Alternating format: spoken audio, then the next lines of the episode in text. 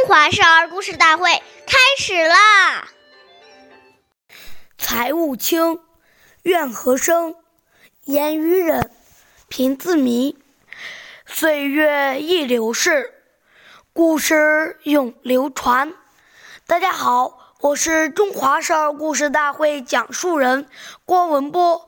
我今天给大家讲的故事是《重义轻财》第十六集。博士是西汉时期著名的贤士，他家有两个兄弟，他对自己的弟弟很好，照顾得很周到。父母去世后，兄弟分家，博士把家中的财产都让给了弟弟，自己只要了一百多头羊。十几年过去了，博士的羊群繁殖到上千头，他买了房屋，置办了土地。这时，弟弟却因经营不善而破产了。于是，博士毫不犹豫地把自己的财产分了一半给弟弟。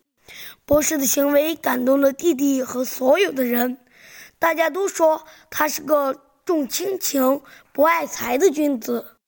下面有请故事大会导师王老师为我们解析这段小故事，掌声有请。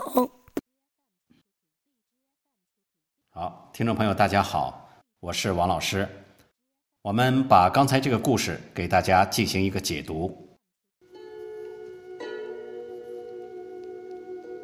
言语在孔孟四科里排在第二位，这是很重要的一门学问。俗话说：“忍一时，风平浪静；退一步，海阔天空。”能忍让，就能化干戈怒气于无形之中。其实啊，在忍的当中，不但能扩宽自己的心量，也会唤醒对方的惭愧之心。因为，毕竟当人在发脾气的时候，往往都是比较情绪化的。但等他冷静下来，就会觉得自己理亏。所以，这一忍，忍出了自己的德行，也忍出了对方的惭愧，而且更保持了彼此的关系。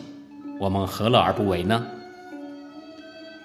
好，谢谢您的收听，我们下期节目再见，我是王老师。